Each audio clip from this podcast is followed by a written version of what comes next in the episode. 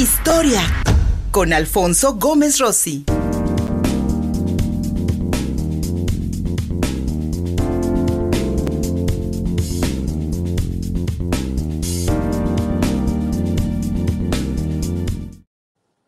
Día del Maestro en México. Este 15 de mayo, como cada año en este país, celebramos a el personal docente, a las maestras y los maestros, que pues desde el kinder hasta la universidad y otros posgrados, pues sin duda alguna han educado a muchísimas mentes en este país. Una celebración prácticamente nueva del siglo XX.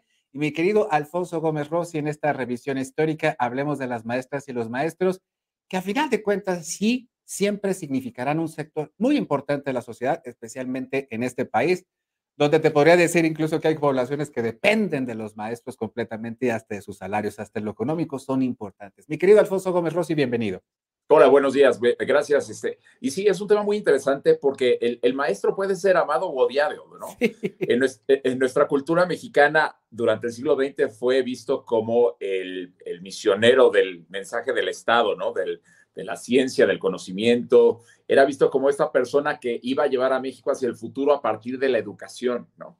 Pero también ha sido criticado, por ejemplo, Antonio Gramsci criticaba a los maestros como miembros de una élite que la única finalidad que tienen es llevar un mensaje que perpetúa al poder en el poder, ¿no? Y es parte, es vista como parte del problema de la sociedad. Entonces, el maestro es, la figura del maestro es complejo. Casi siempre en esta fecha tendemos a recordar al docente como una persona que está haciendo un cambio positivo por la sociedad, pero al mismo tiempo no se le reconoce a la hora del pago, ¿no? Y vamos a ver que el maestro es una de las figuras que está peor pagadas en, el sentido del el trabajo que realiza tanto en su escuela como en su casa, ¿no?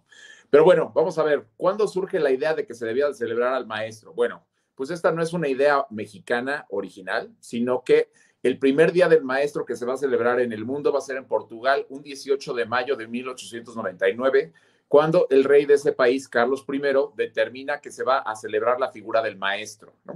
Ahora bien, aquí en México se va a empezar a discutir celebrar el Día del Maestro un 27 de septiembre de 1917. Ahora, recordemos que 1917 es un año crucial en la historia de México, porque va a ser el 5 de febrero que se va a aprobar la constitución del Congreso Constituyente de Querétaro, ¿no? Y que es una constitución que de alguna manera va a enmarcar los ideales de la Revolución Mexicana. Entonces tenemos que ver el Día del Maestro como parte de este fenómeno que está buscando crear un día que se celebre algo que en el porfiriato no se celebraba ni se veía como algo enteramente positivo. Aunque hay que aclarar que en el porfiriato el sistema de la educación pública fue creciendo vigorosamente, ¿no? Y no solamente la educación pública, sino que también la educación privada a manos de las órdenes religiosas católicas y los protestantes se fue desarrollando dentro del país. Pero ¿qué fue lo que pasó? Pues este 27 de septiembre de 1917, dos diputados, Benito Ramírez y Enrique Viesca Lobatón, Benito era de Veracruz y Enrique Lobatón era de Parras, Coahuila, hacen una propuesta para que se celebre y se conmemore a los maestros de México. ¿Por qué? Porque se asumían ellos que no se les daba un reconocimiento propio a los maestros y que debía de hacerse un día festivo en el que no hubiera clases, pero que los alumnos fueran a casa de sus maestros en agradecimiento a darles un regalo o a hacer algún tipo de ceremonia en el que se reconociera su, su participación, ¿no? Esto se va a discutir en los meses de, octubre, de noviembre y el 3 de diciembre, el presidente Venustiano Carranza hace la, hace la ley de que a partir del 15 de mayo de 1918 se celebre el primer Día del Maestro. Por lo tanto, apenas llevamos celebrando el Día del Maestro en esta fecha 105 años. Ahora bien, uno de los debates que hubo, de hecho, el texto casi no se cambió. El texto de Benito Ramírez y de Enrique Viesca se permaneció igual. El debate se dio en torno al día, ¿no?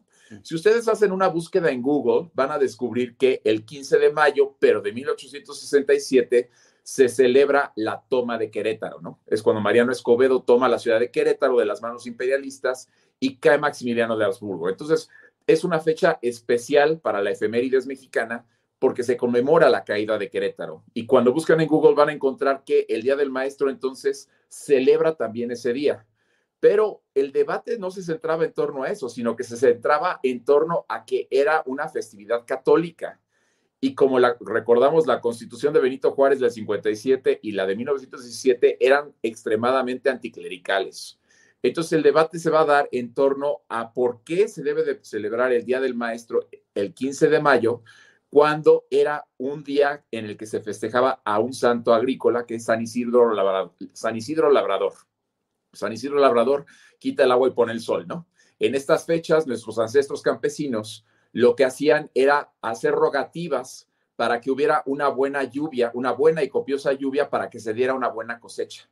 Entonces, para el Congreso Constituyente de 1917 o para los diputados que estaban en este Congreso, esta fecha era una fecha completamente religiosa y lo que criticaban era que se celebrara al maestro en un día tan religioso.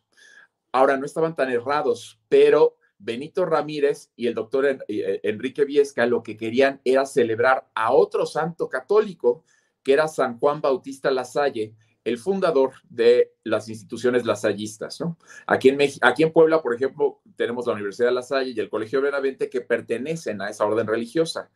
El 15 de mayo, en el calendario antiguo, era también, a partir de 1900, el Papa León XIII canoniza a San Juan Bautista Lasalle como el patrón de la educación. Y en 1950, años después de que se pasa el día la ley del Día del Maestro, eh, se va a reconocer a San Juan Bautista Lasalle como el patrono de la juventud y de la educación. Entonces, estos diputados no, no querían patrocinar a San Isidro Labrador, querían apoyar a San Juan Bautista Lasalle, ¿no? Y entonces aquí entra un poquito esto de interesante, ¿no? Por un lado, sí, celebramos la toma de Querétaro, pero por otro lado, en el calendario católico, hasta la década de los 60, también era el día del patrono de la educación y de la juventud, San Juan Bautista Lasalle. A partir de los 60, esta fecha cambia al 7 de abril, que es el día que él muere, y ya se, deja de celebrar el 15 de mayo como el día de San Juan Bautista Lasalle. Pero durante casi todo el siglo XX, entonces va a celebrarse en una fiesta católica el Día de la Educación con el Santo de la Educación. Ahora, ¿por qué es importante San Juan Bautista Lasalle? Él va a crear un sistema de escuelas que tiene la finalidad de apoyar a la gente más pobre de la sociedad, ¿no? Él nace en 1651 en Francia, en la ciudad de Reims, y va a nacer en una familia aristocrática. Él quería ser sacerdote, pero no tenía la intención de ser un educador.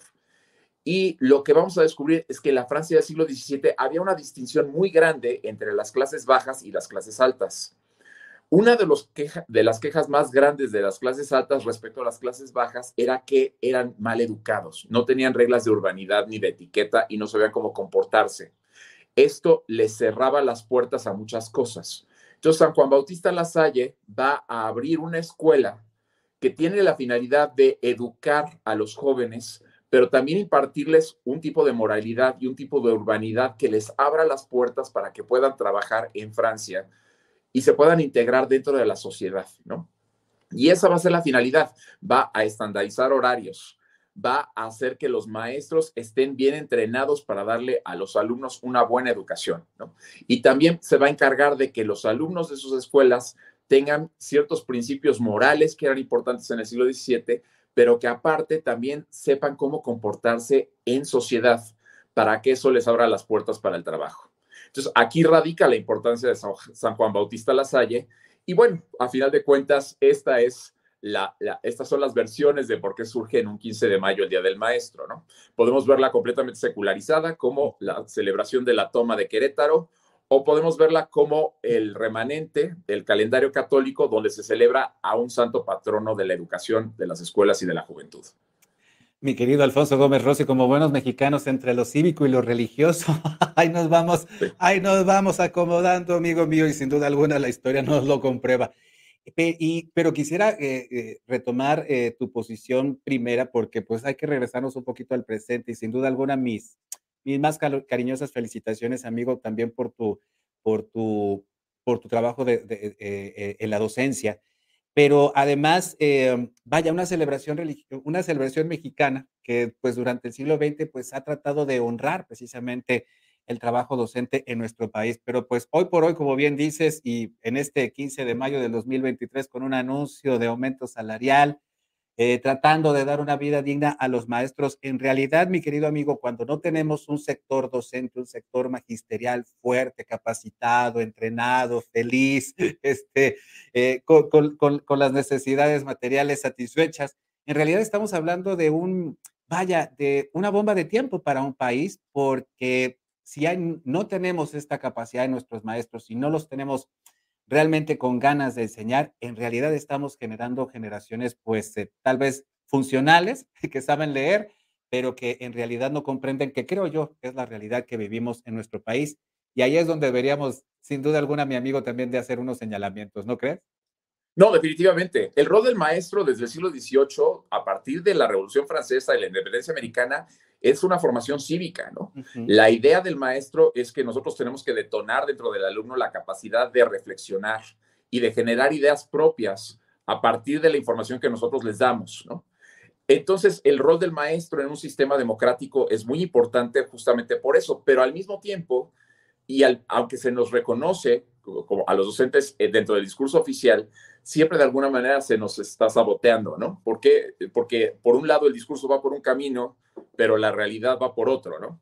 Y aquí es donde los estados, los estados-nación tienen que, reflexionar, ¿no? Sobre qué tan importante es para la formación de las generaciones futuras eh, un cuerpo docente que, que, pueda generar o detonar todo este conocimiento dentro de las personas, pero Ahorita yo diría que no es así, aunque el discurso oficial diría que sí, ¿no? Y de hecho, eso es algo que hay que remarcar. El 15 de mayo siempre es una fecha que aunque se dice que es para el maestro, es cuando se dan noticias sobre eh, el magisterio, ¿no? Es cuando el Estado, Nación, el, presidente o sus representantes van a dar noticias sobre incremento salarial, sobre lo que tiene que ver con los maestros, ¿no? Entonces, tiene una función doble. Por un lado, se festeja al maestro dándole el día libre, ¿no? En el calendario de la SEP, y por otro lado, se instituye que el gobierno nos reconoce a partir de ciertas leyes que supuestamente están beneficiándonos, ¿no?